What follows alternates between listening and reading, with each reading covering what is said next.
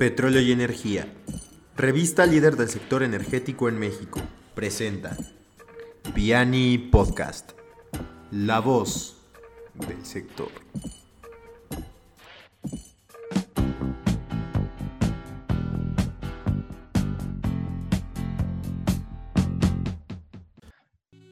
¿Qué tal? Bienvenidos, este, escuchas de Piani Podcast. Estamos en un episodio más. Eh, habíamos suspendido temporalmente nuestras eh, transmisiones, pero eh, estamos de regreso, ya que pues justamente estamos aprendiendo el tema de cómo estar adaptándonos a los tiempos en los que vivimos. Y hoy eh, la conversación sin duda va a estar muy interesante porque precisamente tiene este panorama internacional con una invitada especial y por supuesto con la alineación de siempre su servidor Raúl Cedeño. Daniel Velázquez. A ver, ¿quién más? A ver, primero, Daniel. Daniel, Daniel Ferraez. Y Eric Velasco. Perfecto. Y nuestra invitada, que Eric, si me puedes hacer favor de eh, anunciarla. Sí, claro. Nuestra invitada de hoy es una estudiante de la Universidad La Salle que estudia Relaciones Internacionales y se llama Alejandra Mata Mardegain. Bienvenida, Ale. Hola, muchas gracias. Buenos días a todos. Hola, bienvenida, Alejandra. Hola.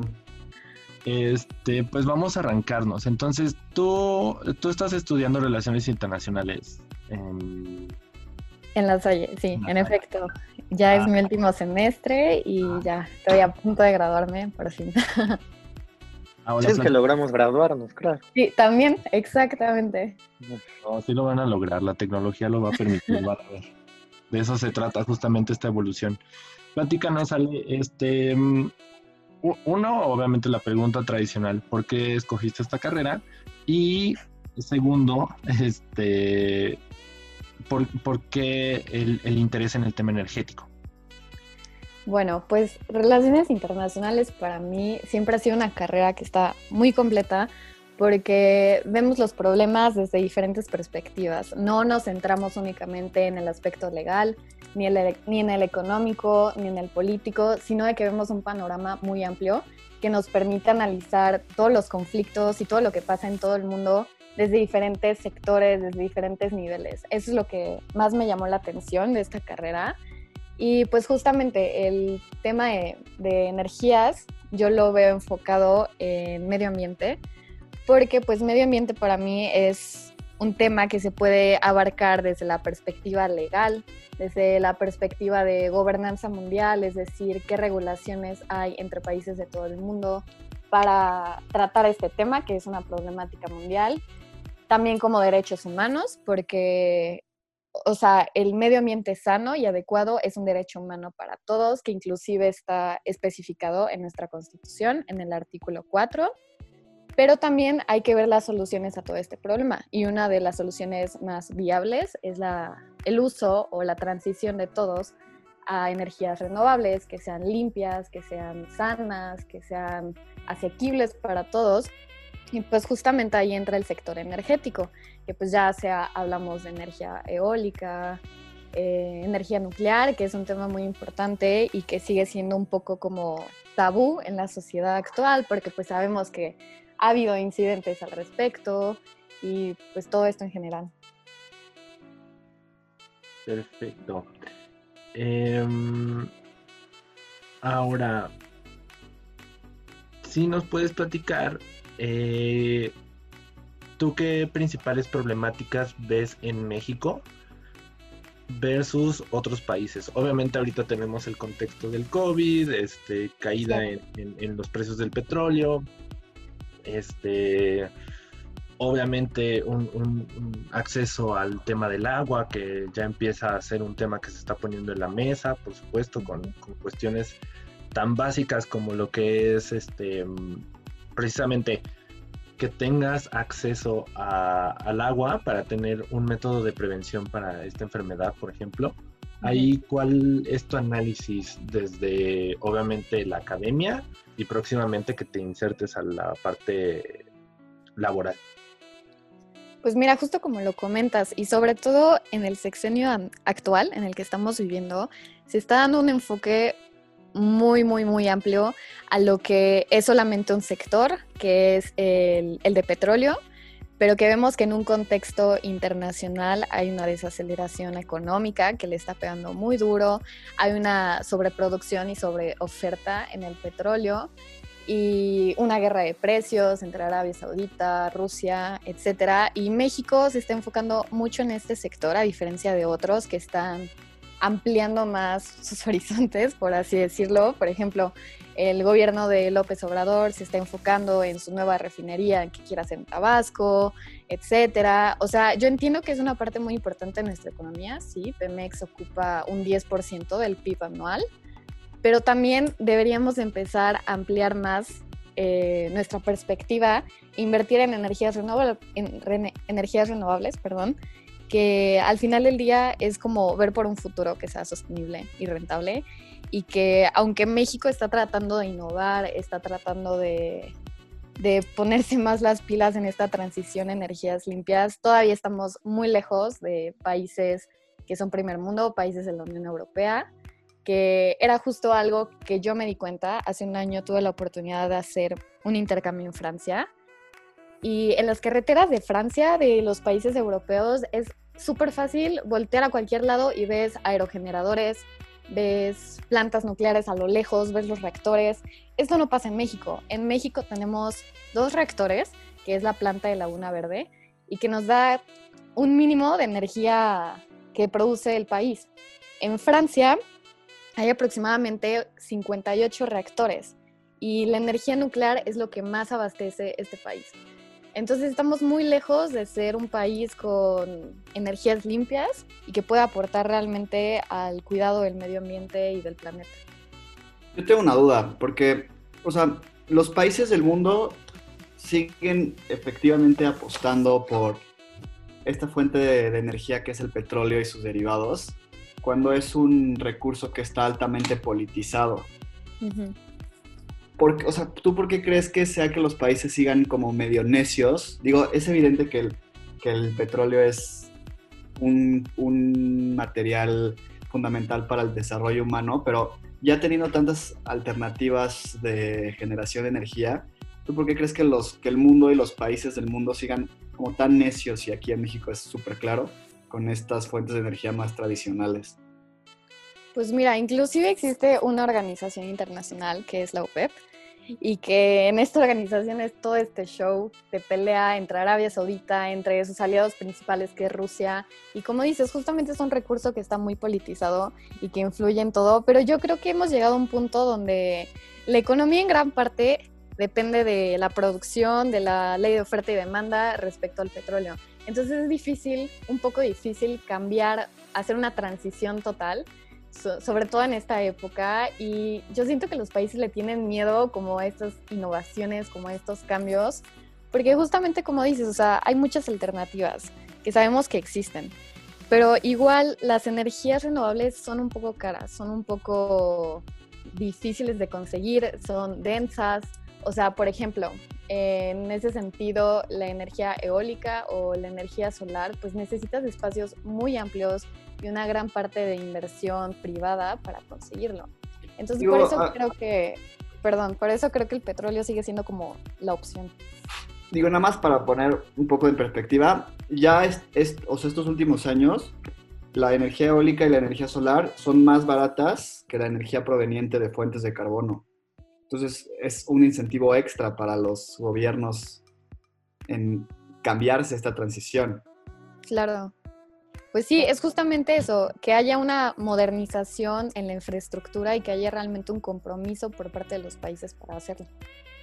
Que, ahora un, un, tema justo con el crudo mexicano, que ayer salió esta noticia de un posible una posible estancamiento de producción entre estos países, bueno, entre Arabia Saudita y Rusia, que volvió a repuntar justamente el, petróleo creo que en un 50%, regresando a 16 dólares.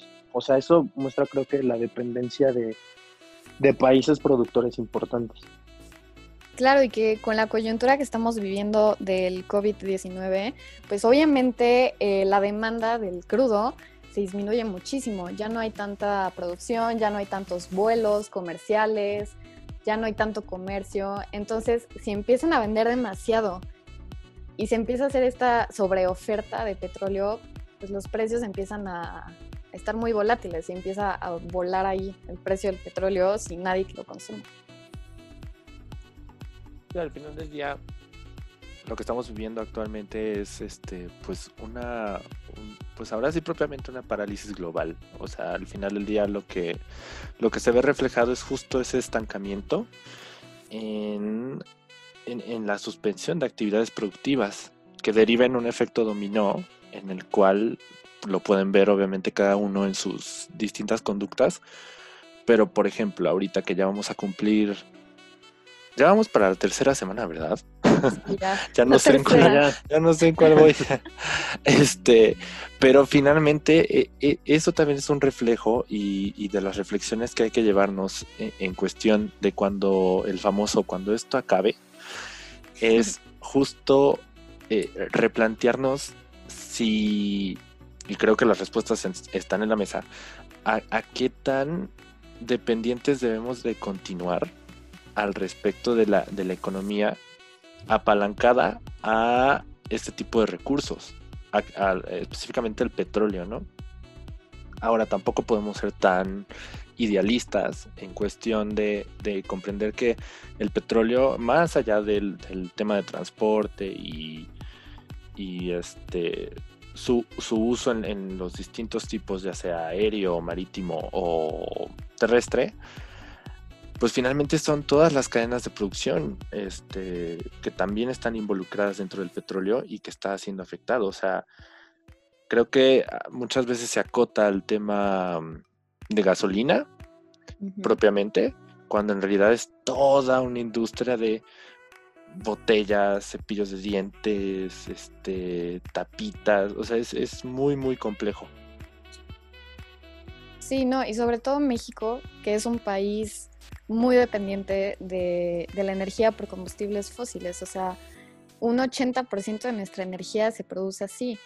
Y justamente en el 2012 se aprobó la Ley General de Cambio Climático, que va por este sentido de del Acuerdo de París, de que los países se tienen que comprometer más a un cambio, una transición a energías limpias, que no contaminen. Y a partir de esta ley se supone que México para el 2024 tiene que empezar a producir el 35% de su energía por medio de energías renovables. Pero aún así seguimos siendo un país que es muy, muy dependiente de, de todos los combustibles fósiles y que siguen contaminando y que siguen estando como en esa incertidumbre por precios, por la oferta, la demanda, pues en fin. Yo tengo un, como un caso que me gustaría ver qué opinas tú, que, creo que es mucho como de, justo como de relaciones internacionales y la parte política del mundo. Y ya lo mencionaste, la, la energía nuclear, que la energía nuclear es una tecnología altamente prometedora y súper buena, muy limpia, etcétera pero se ha detenido justo como por, por la opinión pública en el mundo que hay sobre esta tecnología. O sea, ¿cómo, ¿cómo, los países o las organizaciones pueden atacar esta, o sea, esa opinión que tiene la gente en el mundo de esta tecnología porque les da miedo? Pues sí, es que es justo eso. Los países y diría yo la Unión Europea sobre todo siguen teniendo mucha esta idea de que tener reactores, tener centrales nucleares en sus países significa que, no solo es como para producir energía, sino que también es con el fin de crear un arma, ¿no? Un arma de destrucción masiva, una bomba nuclear. Y que pues sí, lo hemos visto, que existe, que hay países en el mundo que lo tienen. Pero, o sea, realmente hay muchas alternativas de cómo crear energía nuclear pero sin tener que justamente tener una bomba. Hay un material que se llama torio, que sería la alternativa al uranio. Y ese material, este, justamente lo que te permite es que sea más eficiente, que sea más denso y que a partir de este no se pueda crear una bomba nuclear. Sin embargo, los países como que le siguen teniendo este recelo a la energía nuclear y no se ha creado un prototipo. Pero lo que yo opino es que si se, hay, si se haya un cambio a este sentido de que dejen de tenerle tanto miedo a la energía nuclear, va a ser gracias a los países que son eh, emergentes, por ejemplo, China, India, no sé, Corea, Brasil, y no justamente por los países europeos. Ahora una, una pregunta que va también para ti es, tú en tu carrera, realmente cómo, cómo te gustaría o cómo te, cómo, sí, cómo te gustaría participar dentro del sector energético? O sea, ¿cuál sería tu papel como internacionalista en, en el sector? Pues ya mira, en un futuro plan. Sí, sí, sí. Como internacionalistas, pues nuestro deber es preocuparnos porque México tenga un buen papel en el escenario internacional, que siga siendo un actor importante, que sea un actor líder, sobre todo en América Latina. Y pues México es un país que tiene gran potencial para invertir en recursos renovables. Tiene una gran irradiación solar, tiene muchas capacidades de producir energía eólica, eh, de biomasa, hidroeléctrica, etcétera. Entonces, yo creo que mi participación sería por ese sentido, de que preocuparnos que México sea un país que realmente cumpla con sus compromisos en el sector de, de energía, produciendo energía que sea limpia, que sea un ejemplo para el cuidado del medio ambiente. Muy bien. Muy interesante. Perfecto. Sí, Eri- Eric está muy entretenido. este, a- ahora, en- digamos que, bueno, te voy a poner un supuesto. Ahora, vamos, a, vamos a hacer un ejercicio que no hemos hecho con los otros estudiantes. Supongamos que te, te dan la Secretaría de Relaciones Exteriores. ¿Ok? Tú la tienes, ¿no? Y en materia, en- en- supongamos que la tienes ahorita en esta crisis. Ajá.